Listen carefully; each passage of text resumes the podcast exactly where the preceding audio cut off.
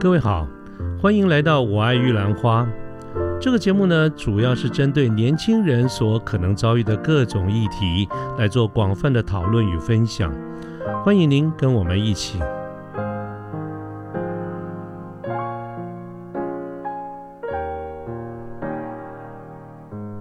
各位好，我是卢天记，现在是民国一百一十一年的二月二号星期二的上午。那么今天也是我们农历新年虎年的呃初二，在此呢，先跟我们所有的听众朋友这边拜一个晚年，祝福大家在这个新的一年里面，我们能够心想事成，做任何的事情都能够虎虎生风啊。那么今天呢，我们想谈什么题目呢？啊，今天想聊一聊，在我们一方面同时欢乐的度过新年假期的同同一个时间呢，在世界上其他的地方，其实有些地区是处于非常紧张的一个情情势。啊，其中呢，在东欧这个地方就存在着俄罗斯跟乌克兰这两个国家之间一个非常紧张的一个对立的这个局势。啊，今天我们就来聊一聊这个这一点啊。那先从目前的一个状况跟大家先。呃，这个个说明一下，就是目前的状况就是俄罗斯呢在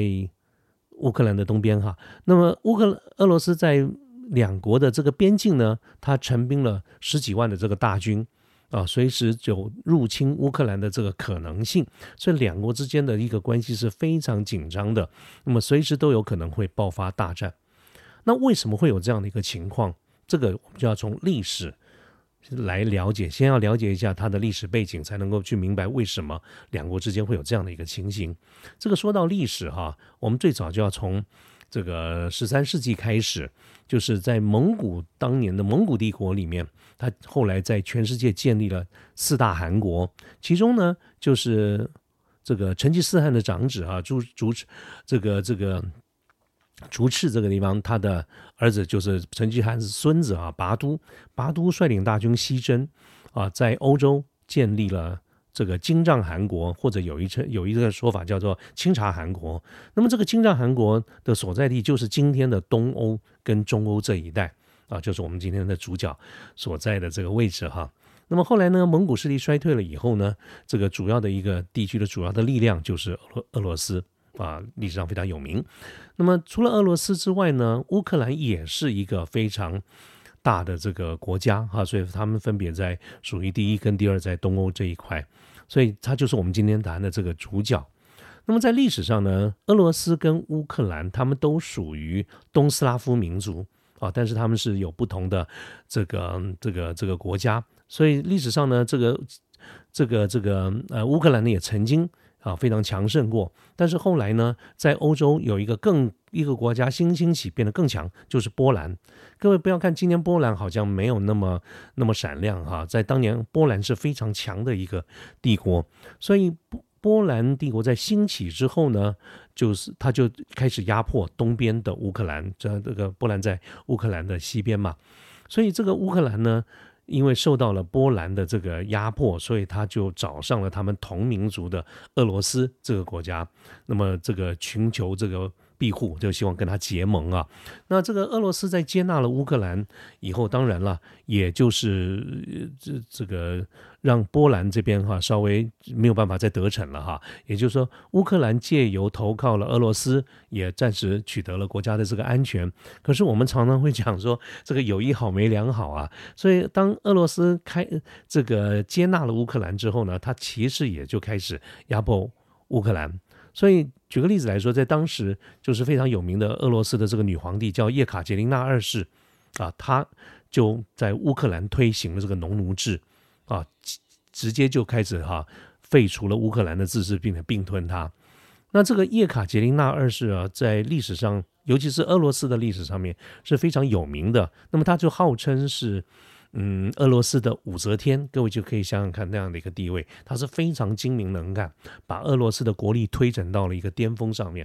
啊。所以后来呢，这个俄罗斯就逐渐的把乌克兰给并吞了。那么这个情况呢，就一直延续到了在一九二二年苏联开始成立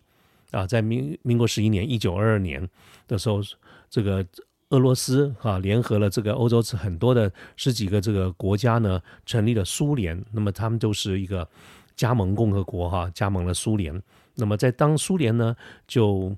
这个成为了一个非常大的一个正式的这个实体，那么呃也非常的强盛。那之后呢，就开始有了二次世界大战结束以后呢。整个的这个世界的局势就变成一个冷战的局势，西方以美国为首的西方阵营，跟以俄罗斯为首、以苏联为首的一个东方的共产国家，成了两大这个势力在对抗。那么。从军事的这个组织来看的话，西方的国家它就成立了一个组织叫 NATO，就是叫北约啊，其就是北大西洋公约组织。那么同样的，苏联这个地方跟它的家、它的这些盟国也成立了一个华沙公约组织，所以它本质上呢就是苏联跟美国之间的对抗啊。这个是从二次世界大战之后的一个整个的这个局势。呃，当然了，这个战后呢，大家不管是哪个阵营，大家都拼命的想要这个致力于国计民生嘛，哈，这个不要再打仗了哈。但是这个冷战的这个局势是很就像对峙的。可是苏联本身因为因为它的这个经济的模式、工业农业的这个模式啊，这个关系再加上。这个因为冷战的关系，所以呢，苏联大量的投入了这个国家的资源在一些军事、在武器上面的一个发展，其实直接或间接的拖垮了整个苏联的这个经济。那么整个苏联的经济都非常的不好，那么也同时也导致于乌克兰当时有一个大饥荒啊。那么后来到了一九九一年，苏联解体了，但当时苏联的解体也有分步骤的哦。其实，在十二月，就是一九九一年十二月初。有三个国家先从苏联独立出来，其中有两个就是今天的这个主角，一个是俄罗斯，一个是呃乌克兰，另外一个就是白俄罗斯。这三个国家，他们从苏联这边先独立出来以后，剩下来的这些加盟共和国就改组成了叫做独立国家国啊国协，然后后来才陆陆续续解体。在当年的十二月二十五号圣诞节的时候啊，这个苏联就算解体了。那么这个解体以后呢，苏俄罗斯跟乌克兰当然都是一个独立的国家，所以各自的这个发展啊，那呃，乌克兰呢，这个在俄罗斯的西边啊，那么因为这个全球的民主化不断的在发展啊之后呢，乌克兰逐渐的就开始倒向西方。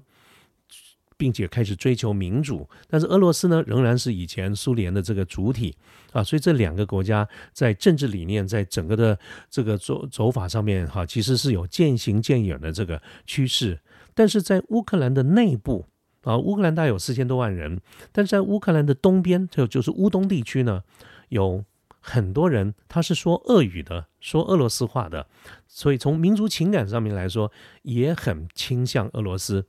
所以这是后来在二零一四吧，差不多就是八年前吧，就发生了一个一个一个一个事件，就是当时也就是今天的俄罗斯的领导人，俄罗斯总统普京呢，他就并吞了克里米亚。克里米亚是在乌克兰南部的一个半岛哈上面，呃，克里米亚地区。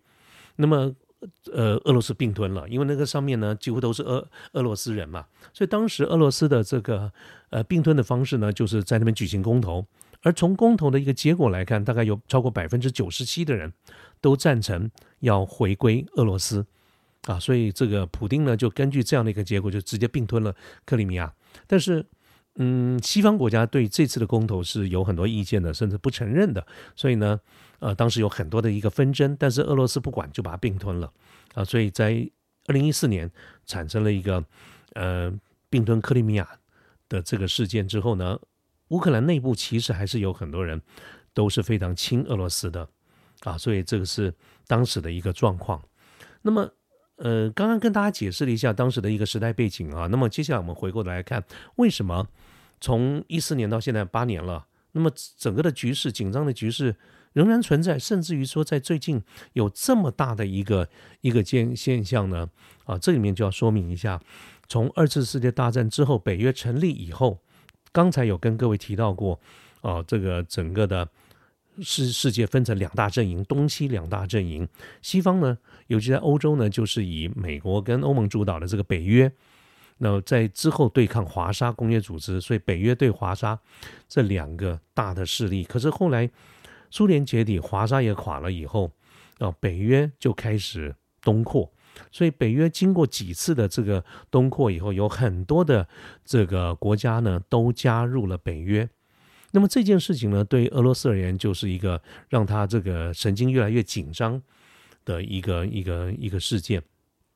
好，那么在一直到今天，这谈到这件事情以后，双方的一个争执就在于俄罗斯一直宣称，就是当年北约成立的时候曾经承诺，啊，就是不会去东扩，不会向东边扩张。可事实上呢，北约总共有三次的是东扩。啊，这个分就是加入的国家越来越多，那当然就是跟民主化的这个进程也有关。可是当然，北约是宣称他们从来没有承诺过这件事情，所以这个事情又是个罗生门哈。呃，这个各说各的话，谁也不知道答案。不过我们从呃，谁也不知道真实的状况是怎么样了哈。不过从这个资料来看的话，确实从冷战时期结束以后加入北约的，几乎都是原来的。华沙公约的这个组织的成员都是一些东欧的国家，譬如说，呃，波兰啦、捷克啦、匈牙利啦，然后最近开始名气大涨的这波罗的海三小国，呃，爱沙尼亚啦、拉脱维亚啦、立陶宛啦，还有一些，呃，我看看，嗯，对，罗马尼亚啦、保加利亚啦、阿尔巴尼亚啦等等这些国家，确实它都是原来的这个华沙的成员国，所以呢，这个也就是说北约的。大门东边的大门越来越靠近俄罗斯，这件事情对俄罗斯感到就十分的威胁，受到的威胁。所以这次呢，这个这个俄罗斯就跟北约提出要求，说第一个就是不要去接纳原先，不要再去接纳原先的这个华沙或者是东欧这个俄罗斯的这个成员国再加入北约了，因为现在乌克兰有加入北约的这样子的一个意思在哈。那么这是这是，但是北约拒绝接受这件事情哈，所以这件事情就搞得大家非常的这个紧张，这是一个事情的导火线，所以乃至于说啊，这个事情一直僵在这个地方，一直到这个最近这这一两个月吧，俄罗斯不断的征兵，终于呢，就是在整个啊双方两个国家接壤的这个地方，俄罗斯调遣了十几万的这个大军。在给乌克兰很大的一个威胁，而且呢，乌克兰还有一个很大的威胁，就是它的正北方的一个国家叫白俄罗斯啊。这个白俄罗斯呢，是坚定的站在那个俄罗斯这个地方，所以事实上，乌克兰是同时受到北边的白俄罗斯跟东边的俄罗斯的这样的一个威胁。好，所以这个双方的局势越来越紧张啊，越来越紧张。那么。这个这这样的一个情况呢，呃，有很多的新闻媒体都在报道啊。那么一般呢，呃，大家众说纷纭，对于这个俄乌之间到底会不会开战，说法非常的多，非常的不一。但是越来越多的一个迹象啊，或者是越来越多的意见认为，真的是有可能开战，至少有可能是一个有限度的一个战争。可是，如果是真的这个开战的话，那么其实对世界是有很大的一个影响的。我们来看看这些一般的这个国际的媒体是怎么报道哈。比如说，《华尔街日报》他就说有一个很有一篇文章，它的标题上面就写了“普京冒险成性，乌克兰会成为他的最豪华的一个赌局”。啊，这个就是谈到普京个人的一个。一个一个特性哈，因为呃，普普京其实是非常强悍的一个俄罗斯的这个领导人，那么尤其是呢，他有一个非常大的一个使命感，就是希望能够恢复俄罗斯帝国时代的荣耀啊，所以他才会对于北约都已经把门拓展到家门口了这件事情啊，直接就跟俄罗斯接壤这个事情感到非常的敏感。那么，呃，这是刚刚是讲的是《华尔街日报》了哈。那么，《经济学人》这个杂志呢，他也说，也有一篇报道说，如果俄罗斯入侵乌克兰的话，那么它将会是一九四零年代以来最大规模的一个战争的这个影响。而且，很多的国际的媒体，包括财经方面的报道，都认为，如果这个战争真的打起来的话，对世界整个的经济局势是一个非常大的负面的影响。为什么呢？是因为俄罗斯跟乌克兰。这两个国家都是全世界非常重要的小麦输出国，俄罗斯排名第一，乌克兰第二。这两个国家加起来占全球小麦输出的百分之三十，非常高的一个比例啊！如果真的打起仗来的话，这个全球粮食的供应链一定会受到很大的影响。那么再来呢？这两个国家，尤其是乌克兰啊的。重工业是非常有名的，各位知道这个乌克兰哈，曾经在苏联时代，它就是一个重工业的集中的所在，包括呃，尤其在军事方面，呃，我们对我们很熟悉的中共的航空母舰，第一艘航空母舰辽宁号，它其实就是从乌克兰手上买过来的。那么这个是乌克兰是就是还在苏联时代的时候建造建到一半的航空母舰，后来整个苏联垮台以后，乌克兰也没钱了，后来就卖给中共，啊，就用别的名义把它拖回。中国才改造啊，那这个辽宁舰呢，这个很有意思啊。将来呃，在我的这个计划里面也有单独一集的这个节目来跟各位介绍辽宁舰的历史，所以细节我们等等到那个时候再说。但是要表达的就是乌克兰是一个呃重工业非常发达的一个国家，那么同时呢，俄罗斯又扮演了在在世界的这个供应的舞台里面，扮演把这个这个能源扮演。扮演非常重要的角色。俄罗斯是全世界第一大的天然气输出国，天然气哈，而且呢，呃，大大部分都是经由乌克兰那个管道从乌克兰输出。它也是全世界第二大的石油输出国。那么这个各位知道，目前呢，欧洲尤其在西欧对于能源都十分的缺乏，所以俄罗斯跟西欧国家这边有一个很重要的一个计划，叫北溪二号，就是对于俄罗斯的石油输出。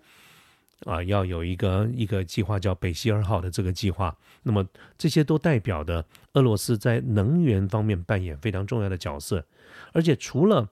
这个能源这个之外，贵金贵金属哈这些贵重的金属，俄罗斯也占相当高的比例。譬如说，它占全世界百分之十的铝跟铜，啊，然后百分之四十三左右的这个钯。那么钯呢是汽车零件里面非常重要的一个关键的这个材料，所以。一般的分析是这样子的：如果真的开战的话，各位不要觉得什么好像在欧洲跟我们没有什么关系哈。在很多的经济体系里面，预估这个两个国家一开战，石油就会大涨，这个石油甚至有可能会涨到每桶一百二十块美金。那这是真的是非常惊人的一些情况哈。所以整体上来说，目前的一个局势，双方是剑拔弩张，而且。蛮有可能开战，而且大家要知道，一旦开战，不管它是不是一个有限度的战争，对于我们、对于全球的经济都会产生非常负面的影响。所以本质上来说，以我个人的一些想法，我是不希望它开战的哈。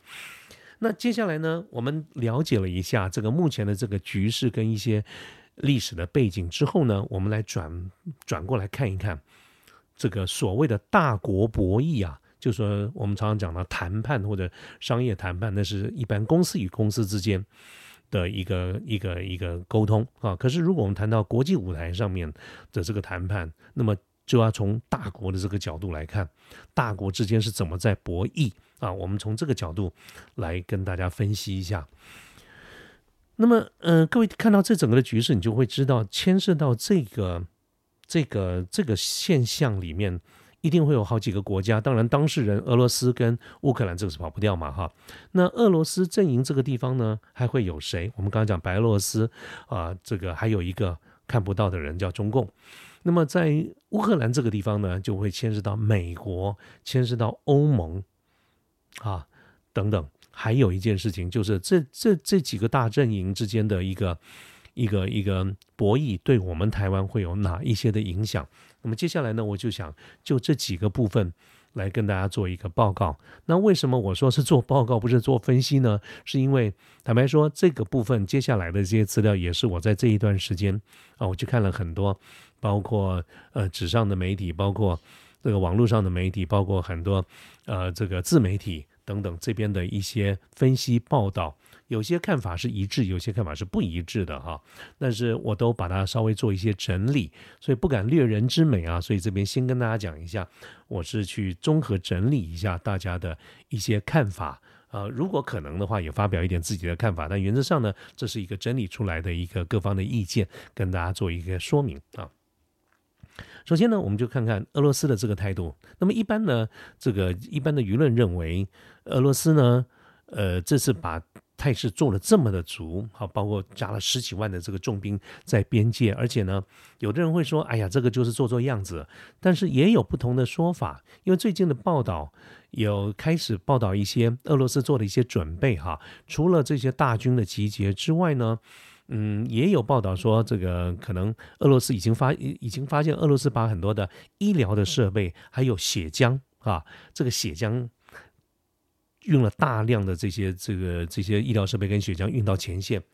那么对于这个看起来好像是一个小事，很多的媒体的解读反而认为这是有可能真正作为为战争做准备，因为一般你说调集大军等等，诶，也真是蛮有可能做个样子，说不完就不完了，就各自撤回去了。可是呢，如果看有，我就看到有一个媒体说，判断一个呃战争这会不会发生，至少血浆这件事情如果调到前线都是有可能的哈。所以俄罗斯可以说是姿态做的十分的十足啊，但是呢，会不会真的打起来？这个国际的各个论坛里面有不同的看法。那么也有人认为其实不会。那么原因是因为这个，嗯，大家的解读有一部分的人解读，就普京普京目前的这个动作哈，它是一种以战逼和的策略。也就是说，如果好好讲讲，恐怕是讲不过的，因为俄罗斯提出的要求啊，就是希望北约不要再让新的。这个国家加入，尤其是以前的这个苏联的这个呃国家加入等等，那北约是拒绝的哈。那么如果用一昧的一直用和谈的方式，恐怕达不到普京的目的。而普京本身又是一个对俄罗斯而言非常雄才大略的一个领导人，一个总统。所以呢，这种以战逼和的方式，主要的目的呢是希望能够逼迫欧美呢上谈判桌，倒不真正的是因为要打仗，因为真正来说打起来的时候。啊，当当然，俄罗斯是一个军事强国，那么十几万大军来说也是非常强悍的一个部署。那么一般来说，认为如果这个战争真正起来的话，乌克兰基本上是打不过的。可是呢，俄罗斯不一定会赢，或者他赢一不一定会赢得非常的漂亮，是因为。单纯从军事而言，那一定是可以打败乌克兰。可是国际社会一定会有伴随而来的制裁，尤其是在经济方面的这个制裁。那么最近很多的新闻在辩论，就是说，包括美国、包括欧盟会不会参战？欧洲一些国家已经表明了，他们不会派遣军队。北约也表明了。那么，呃，这个拜登总统呢，也是说说含含混混的哈。所以很多的评论很忧心忡忡，认为是不是给了俄罗斯一些暗示，就是可以发动有限度的这个战争？但是我刚才说了，有一部分的说法是认为。呃，即便是发动人对俄国不见俄罗斯不见得好，就是说经济的制裁对他而言可能是未必承受得了啊。尤其是我们刚刚谈到，它很重要的是一些能源啊、农产品的输出，如果受到制裁的话，那么它在经济上面会受到很大的损失。而且最近一两天的新闻，呃，这个美国这边也表明了，如果真的有入侵乌克兰的现象的话，会让。俄罗斯在经济上面负到受到非常严厉的这个打击啊，所以呃不一定会有利啊，意思打得过了，但是一定一定会打赢，但不一定对自己有利。那么另外呢，在也有一部分的评论家是从国际的这个呃角，就是各国扮演的角色来看的话，那么呃。目前呢，在真人世界上大事里面是美中之间的这个对抗，而在美中对抗的这种情况之下，俄罗斯其实扮演一个非常好的角色，就是旁观者的角色，它可以游走于啊这个美中两大势力对抗中取得最大的利益。可是如果他入侵了乌克兰，那么他就会变成事事主，就就会变成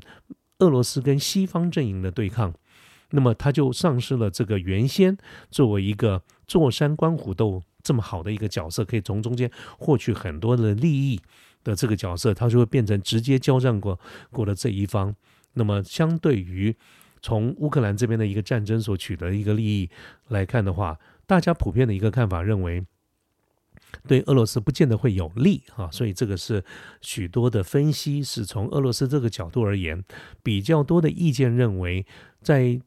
这个战术上面是打得过的，一定会打赢的。战略上面未必对俄罗斯是有利啊。这个是俄罗斯这这边。当然啊，这个既然谈完俄罗斯，我们就要看乌克兰。那从乌克兰这个角度而言，我们刚才有谈到过，从历史的这个角度而言，乌克兰内部一直有一部分的人是讲俄语、亲俄罗斯的。啊，刚才讲的克里米亚就是其中的一个部分。那么到目前的为止也仍然是。可是从这一次乌克这个俄罗斯陈兵陈重兵于边境的时候，啊，这个反而有助于乌克兰内部的一个团结跟凝聚国家的意识。目前有一个报道，就是说整个乌克兰这个国家的国民里面，有百分之八十五以上的人对于这次的事件是持非常反对的态度，非常反对俄罗斯。所以呢，呃，一般的国际的舆论也认为，如果真实的发生战争来说的话，假设这是个小小争，有小打，就是有局部规模，就是局部的一个战争，有限度的一个战争的话，其实对乌克兰是比较有利的，它反而能够去凝聚。啊，内部团结跟国家意识。当然，如果这个战争扩大成大大打出手，那对乌克兰非常不利，甚至有可能会亡国。啊，所以对乌克兰而言，怎么样去平衡打与不打，或者打的话要大打还是小打？我觉得乌克兰也很头大。啊，这个分寸的拿捏不容易，也不见得是能够控制的。那么从乌克兰背后的一些势力来看的话，那么就就美国呢？美国在很多的评论里面都认为，美国基本上在东欧啊，在乌克兰这边东欧地区没有很大的利益。那么这件事情，大家会觉得美国为难的是，因为一方面呢，在亚洲地区目前美中处于激烈的对抗这样子的一个角度，那么美国是不是有足够的力量能够在两面作战，在欧洲啊，在乌克兰这个地方力挺乌克兰，能够有部队进去？虽然。拜登总统是说美美军已经做一些准备了啊，随时可以调度一些美军过去。但是呢，大家还是认为美国在乌克兰这个地方没有太多的利益，相对于美中对抗里面一个非常重要的台湾这个部分啊，台湾对于美国的战略利益利益其实要大的很多。所以很多人都认为美国非常有可能在这个俄乌之间的一个矛盾里面。没有办法扮演非常强硬的这个角色，哪怕是他口头上这么说，但是很多呃评论都觉得对这个地方是打了一个问号的。那么，尤其是呃拜登总统最近的一些谈话哈，其实是呃普遍的解读都是认为这是一个非常暧昧的一个态度，而且很软弱。从这个谈话里面呢，似乎暗示或者也默许了这个俄罗斯做小规模的入侵，意思就是说，如果大打。大概美国跟北约大家都不会同意嘛，但是如果小打，嗯，是有可能，或者是允许俄罗斯占领一部分，尤其是乌东的这个地区啊，所以这个是一般大家对美国的这个看法。那么对于欧盟呢，那欧盟这个地方的看法也一样很分歧，就是说大家觉得欧盟指的就是北就就主要是北约这一块了哈，就是说因为美国毕竟距离。乌克兰很远，所以如果真正的要抵抗俄罗斯，除了美国的这个领导之外呢，那么也欧盟的这个实际上的参与是非常重要的。可是已经欧盟表态了，是因为乌克兰不是北约的成名成盟国啊，这个这个成员国，所以他们也不会投入军队来对抗。那么美国又表现的暧暧昧昧的哈，所以大家觉得北约真正会动手的几率其实不高。那么还有一个原因，是因为欧盟现在在经济上面其实跟俄罗斯是处于这个共利的这个角度啊，因为欧盟啊这边是很缺能源，尤其是呃很多天然资源。那么我刚才有各位提呃跟各位提到，俄罗斯在。很多的资源、能源上面都扮演很重要的供应者的角度，尤其是天然气啊，是全世界最大的天然气输出国。那么欧洲呢，目前也处于极度缺乏能源的阶段，包括呃，这个俄罗斯现在正跟欧洲谈的这个北溪二号。就是要从用这个计划，本来过去是一直美国反对的，后来现在呃就不太反对这个事情哈，就有点默许的这个样子。但是如果真的打起来的话，这个北溪二号一定会受到影响。譬如说德国就表态了，这个北溪二号的这个计划就暂时先停一下啊。但是呢，说停一下也并没有真正的否决啊，也就是说在经济层上面。欧洲毕竟还是依赖于俄罗斯的能源，而且呢，因为欧欧洲人的骄傲，所以美欧盟呢也不希望过度于附庸这个美国之下，所以也有一些情绪或者情感上面的一些的抗拒，所以欧盟的态度呢也没有非常的坚定啊，所以在这个部分，那。那接下来我们就回到亚洲来看哈，刚才有谈到就是说美俄呃这个这个俄中之间呃美中之间了，抱歉哈，美中之间呢目前是处于处于一个对抗的这个角色，从过去的川普时代开始的中美贸易大战，一直到呃中共这个地方曾经一度寄望于美国政府的改朝换代啊，能够有所改善。但是从这个拜登政府、民主党政府上台以后呢，至少在目前为止看起来，啊，很多的地方都没有做放松的这种样子哈。口头上有一点了哈，但是呢，呃，实际上来说，我觉得这是维，这是一个。呃，非常好的一个态势，就是维持川普政府时代的一个高姿态，因为这样子的从双方的利益上面，美国可以得到比较高的这些利益，所以呢，就这个呃美中这个对抗这个这个角度而言，其实中共也是目前花了很多的时间在跟美国对抗，所以呢，呃，大家有很多的一个说法，就是说，嗯，有没有可能在借由这个俄罗斯？跟乌克兰这个紧张的局势，如果他拖住了美国，拖住了呃北约的时候，有没有可能中共会用这个时候来借机会攻打台湾？这样的一个说法其实是很多的哦，很多的一个说法，包括美国的一些智库也提出这样的一个警告，不管他的一些目的是什么，但是都代表是有可能的啊。那么呃，当然这里面也有不同的说法，就是这个美中共会不会打台湾，跟习近平。有高度的相关，他个人的意志有高度的相关，而习近平呢本身来说也有他很多的问题，比如说中共的经济目前来说不怎么样，那么再加上二月四号，其实再过两天吧，就是北京的冬季奥运冬冬奥要开始，啊，很多人认为在冬奥的时候应该不会打仗，再加上今年秋天中共的二十大要召开，那么习近平有一个非常重要的。任这个这个目标就是要想办法争取连任，所以基于这些因素的考量，啊，也有不同的说法，认为中共应该在二十大之前不会动手啊。那对于我们台湾而言呢，我觉得啊，我们都不可以掉以轻心，因为不管俄罗斯跟乌克兰之间会不会打起来，不管美中之间是怎么对抗的，也不管习近平会不会对情势有所。误判，或者是做出任何攻打台湾的这些举动啊，那么我觉得我们都不可以掉以轻心，因为不要认为有一派说法是不要认为说冬奥因为有奥运就不会对台动武，那么这一派的说法举的例子就是啊，这个在二零一四年俄罗斯并吞克里米亚，它其实就是在当年冬奥刚结束啊。这个刚结束，二月份结束，三月份就打了，啊，就刚结束的时候就打了这个克里米亚，而且是用快速的并吞的这个方式啊。那么，而且呢，呃，就就就最近的这个局势来看的话，当俄罗斯乘重兵于乌克兰的时候，美国没有任何的动作，反而是把各个大的这个航空母舰啊，各个呃重兵都调到亚洲来，那么似乎有警告中共不要。轻举妄动这样子的一个意味在，那我想美国应该不会平白无故去做这些事情，必然是有一些感觉、一些看法，或者是有一些讯息透露了，中共或许也真的有这样子的一个意图或者这样的一个动作啊。所以呢，呃，这些局势看起来是非常的复杂。刚才综合了各方的意见，跟大家说明一下，包括乌克兰、包括俄罗斯、中共、美国、欧盟啊，还有包括我们台湾的一些看法。当然，呃，我刚刚提过，这是综合大家的一个看法，但是未来究竟会是怎么样的一个发展，我相信谁都不知道，啊，所以，呃，我觉得，呃，在今天呢，就跟大家先就目前的一个局势做一些分析了解。那么，我个人呢，也会持续的去观察跟注意这整个的一个局势，因为我觉得在全世界。这么看起来很大，其实很小。任何一个地方发生的事情，都有可能对你我的生活会造成一些影响啊！所以我这边也会密切密切的注意。我也呃希望我们所有的听众朋友们，不单只是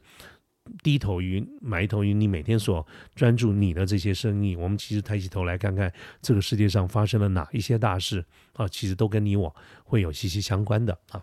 OK，好，那我想今天的这个节目呢，就先跟大家简简单的聊了一下，我们就先聊到这个地方啊。OK，那今天节目到这边，谢谢大家，拜拜。